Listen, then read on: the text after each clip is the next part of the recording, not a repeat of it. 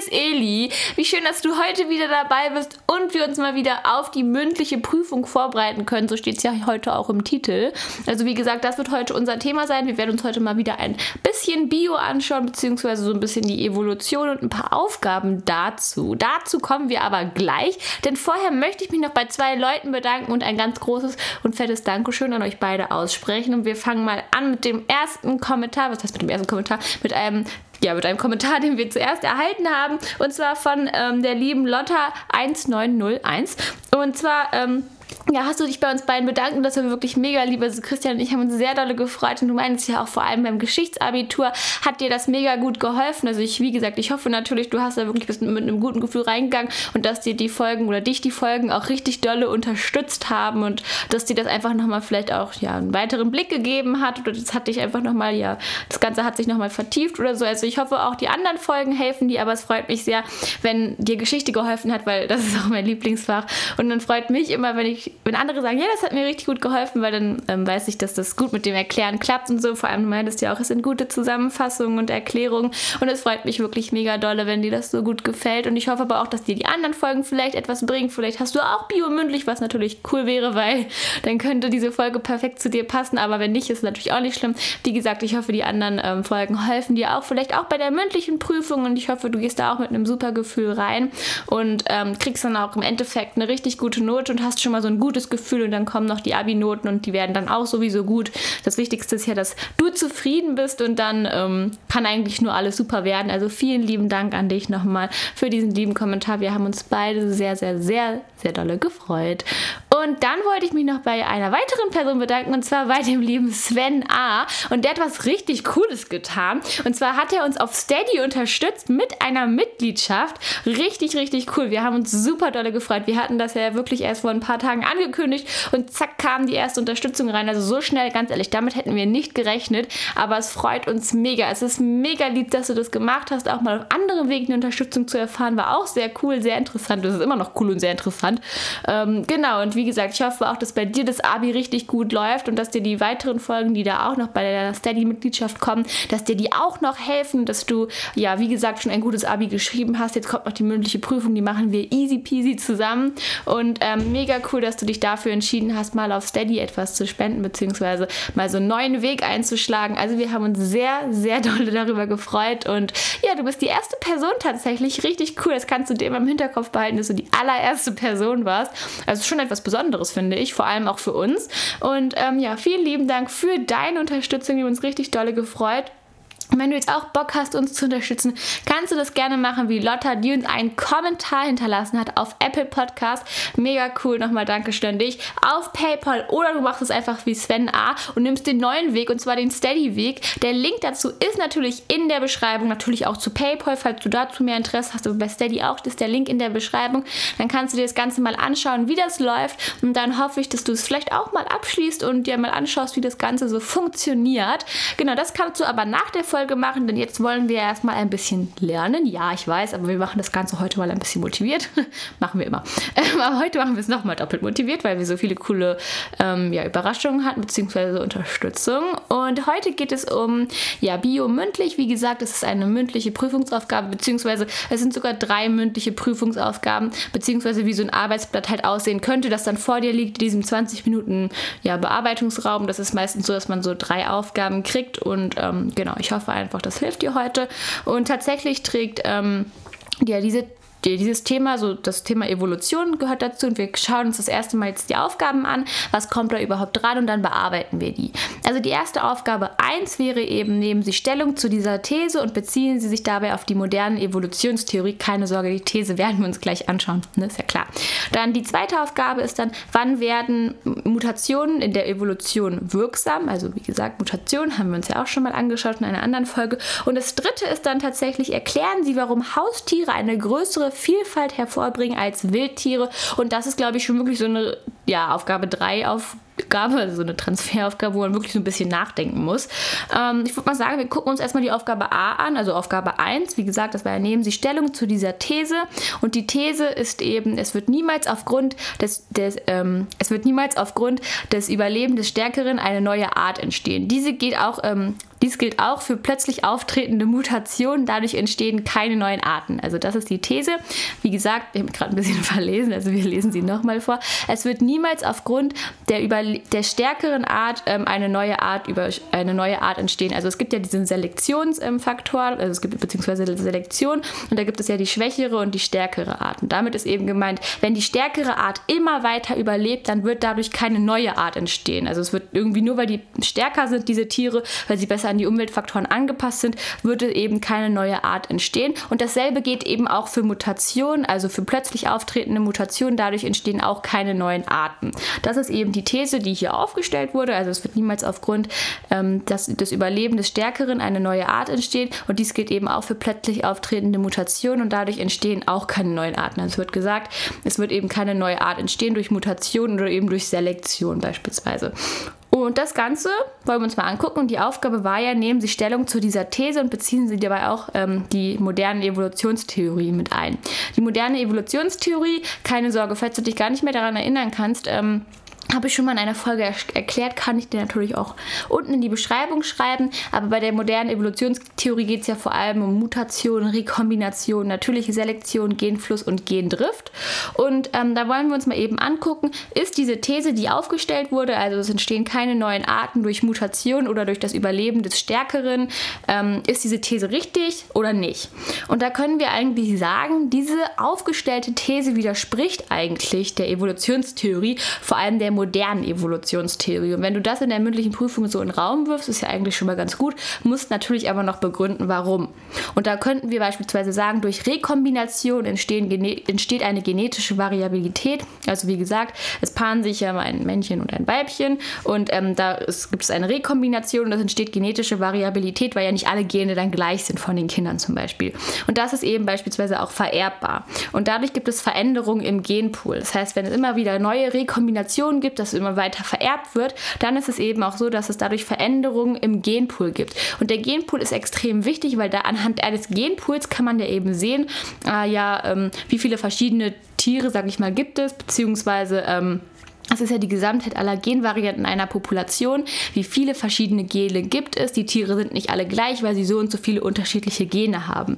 Also wie gesagt, man kann eben sagen, die aufgestellte Theorie widerspricht der modernen Evolutionstheorie, weil es gibt ja die Rekombination, die gehört zu der modernen Evolutionstheorie. Und durch diese Rekombination entsteht genetische Variabilität. Diese ist vererbbar. Und da ist es eben so, dass die Veränderungen im Genpool nicht berücksichtigt wurden. Das heißt, durch diese vererbbaren ähm, ja, Rekombinationen beispielsweise gibt es eben auch Veränderungen im, im Genpool. Das ist ganz wichtig. Des Weiteren ist es auch so, dass es, dass es den Gendrift gibt. Das ist die Änderung eines Genpools. Vielleicht weißt du das ja noch, beispielsweise durch Umweltkatastrophen kann sich ein Genpool ändern. Also Tiere können beispielsweise, viele Tiere können durch eine Umweltkatastrophe sterben oder sowas.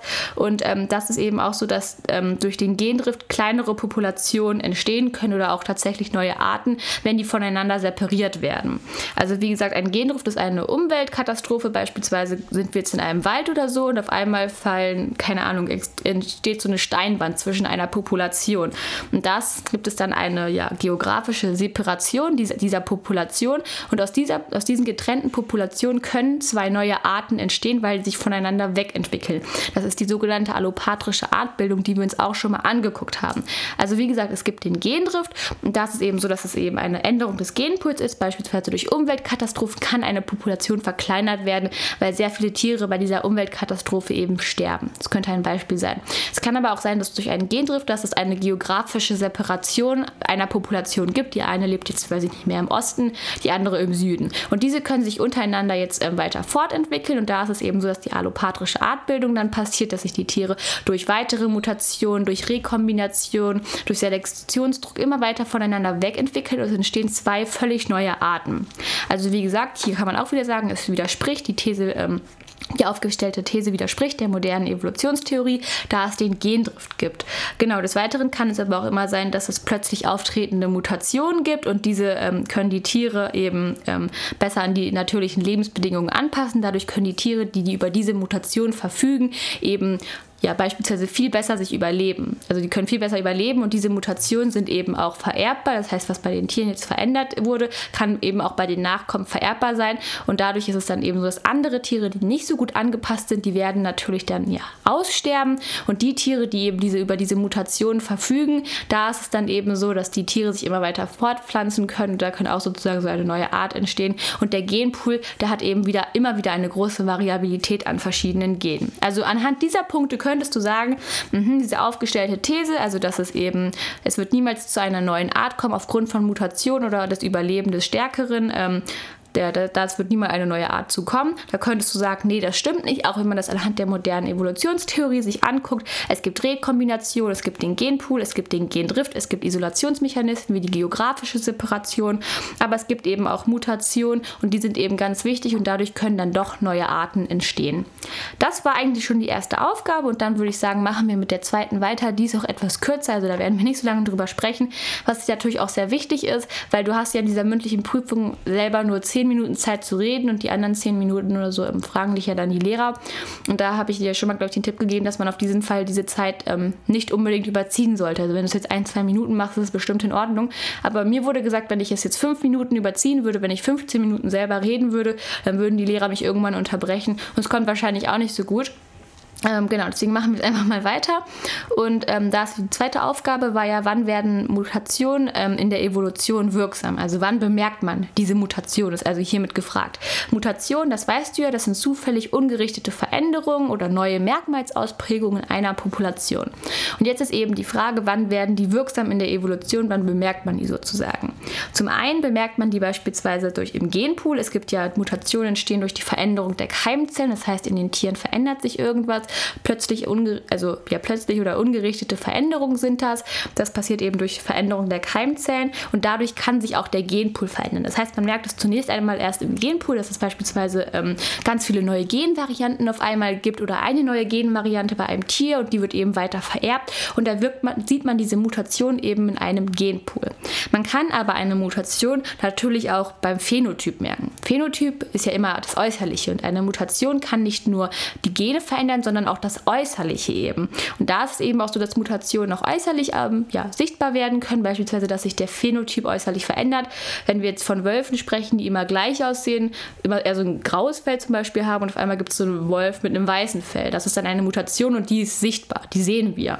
Und da können ja eben Mutationen eben wirksam werden in der Evolution. Zum einen beim Genpool, also Genvarianten können sich ändern, aber auch äußerlich, also beim Phänotyp, kann sich etwas ändern. Und das war schon die zweite Aufgabe du merkst, es ging etwas schneller. Und jetzt schauen wir uns die dritte Aufgabe an. Und das war schon so ein bisschen Transferdenken. Ähm, die wiederholen wir trotzdem auch nochmal. Und zwar erklären sie, warum Haustiere eine größere Vielfalt hervorbringen als Wildtiere.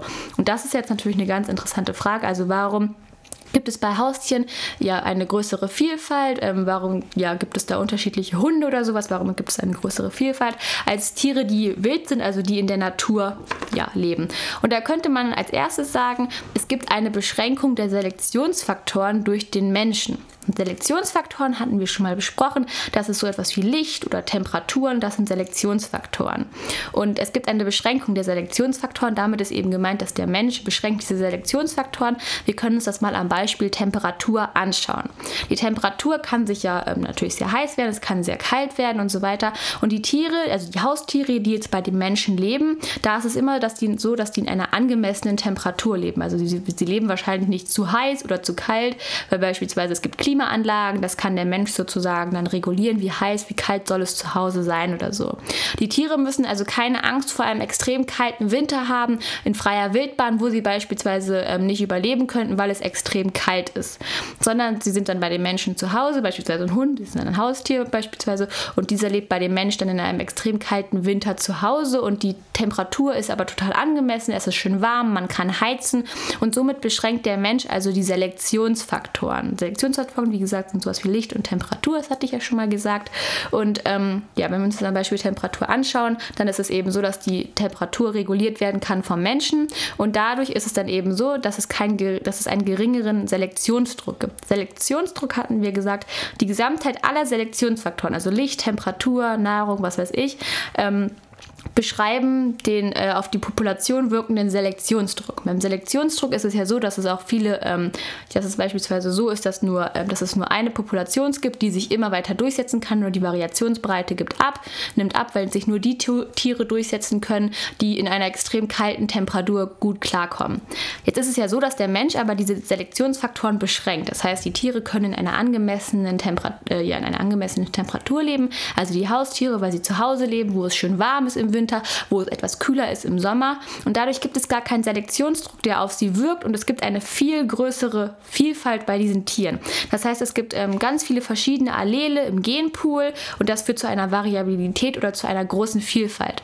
Bei Wildtieren, die jetzt beispielsweise in einer extrem kalten Winternacht sind oder in einem extrem kalten Winter leben, kann es sein, dass sich diejenigen, die nicht so gut angepasst sind, dass die eben aussterben. Und dadurch gibt es nicht so viele verschiedene Allele in einem Genpool und deswegen ist die ähm, Variationsbreite nicht so hoch, beziehungsweise es gibt nicht so eine große Vielfalt. Bei den Haustieren tatsächlich ist es ja so, wie gesagt, die an diese ähm, angepasste Temperatur leben. Da gibt es keinen Selektionsdruck und deswegen gibt es verschiedene Allele im Genpool und deswegen gibt es eine große Vielfalt. Und des Weiteren ist es auch so, dass es bei Haustieren ja auch mittlerweile so ist oder generell, ähm, dass es Neukombinationen durch den Menschen gibt. Also Menschen experimentieren immer mal wieder mit Tieren irgendwie ähm, und dann kommen viele ganz kommen, ja, viele neue Hundearten, neue Katzenarten irgendwie raus. Und das sind eben so Sachen, da gibt es auch eine größere Vielfalt, die aber eben auch durch den Menschen sozusagen vorangetrieben wird.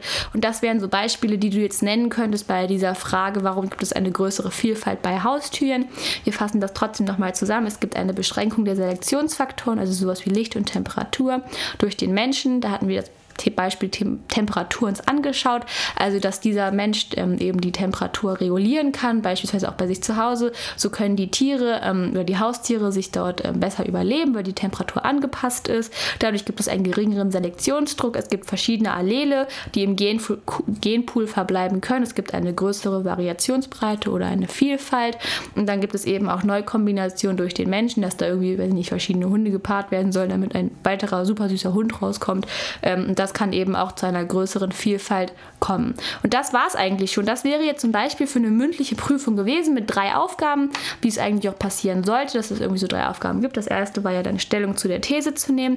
Dann sollten wir sagen, eine zweite Kurze Aufgabe, wann werden Evo äh, Mutationen in der Evolution wirksam und dann eben so eine Art Transferaufgabe. Ich hoffe, das Ganze hat dir geholfen und du hast dich jetzt so ein bisschen besser oder fühlt dich jetzt vielleicht so ein bisschen sicherer. Ähm, genau, wenn dir das geholfen hat, würden wir uns natürlich sehr über einen Kommentar freuen. Falls du es auch irgendwie noch auf die Schnelle einen Wunsch hast, ähm, kannst du es ja auch gerne sagen oder du unterstützt uns bei PayPal oder bei Steady. Die Links dazu sind in der Infobox und dann würde ich sagen, wir sehen uns das nächste Mal wieder.